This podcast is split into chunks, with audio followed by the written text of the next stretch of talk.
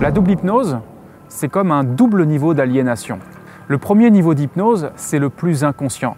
Ce premier verrou d'hypnose, c'est cette hypnose mentale dans laquelle nous sommes plongés à notre insu et qui comporte toutes les illusions que nous avons sur nous-mêmes et le monde.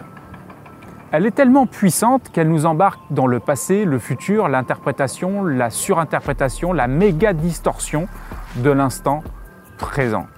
Elle est basée sur trois grandes croyances racines qui sont 1. Je suis le penseur. C'est moi qui pense, alors que en réalité c'est la pensée qui pense même si tu ne le veux pas. Elle est automatique. 2. Je suis l'agissant. Tu crois que c'est toi qui agis alors qu'en réalité c'est toutes les actions, les réactions, les décisions qui sont prises une demi-seconde avant que ça vienne à ta conscience. Et 3. Je suis la sensation, la combinaison des sensations, le corps. Identification beaucoup plus tenace qui va naturellement tomber une fois que les deux premières croyances racines ont été mises en lumière.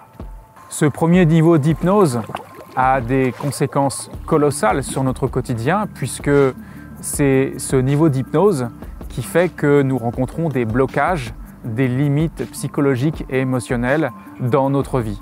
C'est d'ailleurs ce niveau d'hypnose qui va en thérapie ou en coaching pour pouvoir être géré, mieux géré, nettoyé, libéré. Le deuxième niveau d'hypnose, le deuxième verrou d'hypnose qui vient se pluguer à ce premier niveau d'hypnose, bah, c'est tout simplement celui de ceux qui conditionnent les foules, ceux qui conditionnent les individus, ceux qui conditionnent dans un but qui n'est pas forcément toujours des meilleurs, dans le sens où c'est pas forcément toujours pour ton propre but. Il y a effectivement des experts de la manipulation mentale qui vont se servir d'une de tes principales faiblesses, c'est que tu ne contrôles pas ton mental lui-même. Toute cette manipulation, ces suggestions passent naturellement, comme tu le sais probablement déjà, par euh, différents types de médias ou de facultés d'influencer l'autre.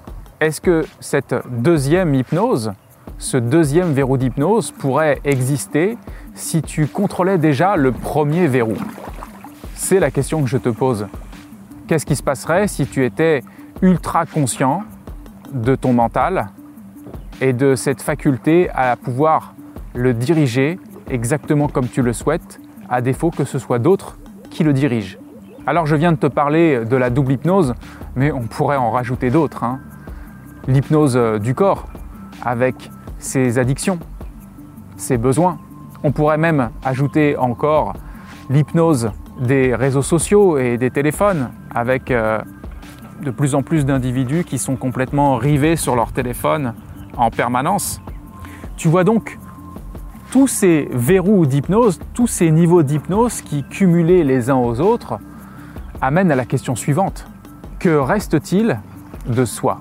Et que se passerait-il si tu t'affranchis de toutes ces hypnoses Continuer à être hypnotisé ou se déshypnotiser Telle est la question.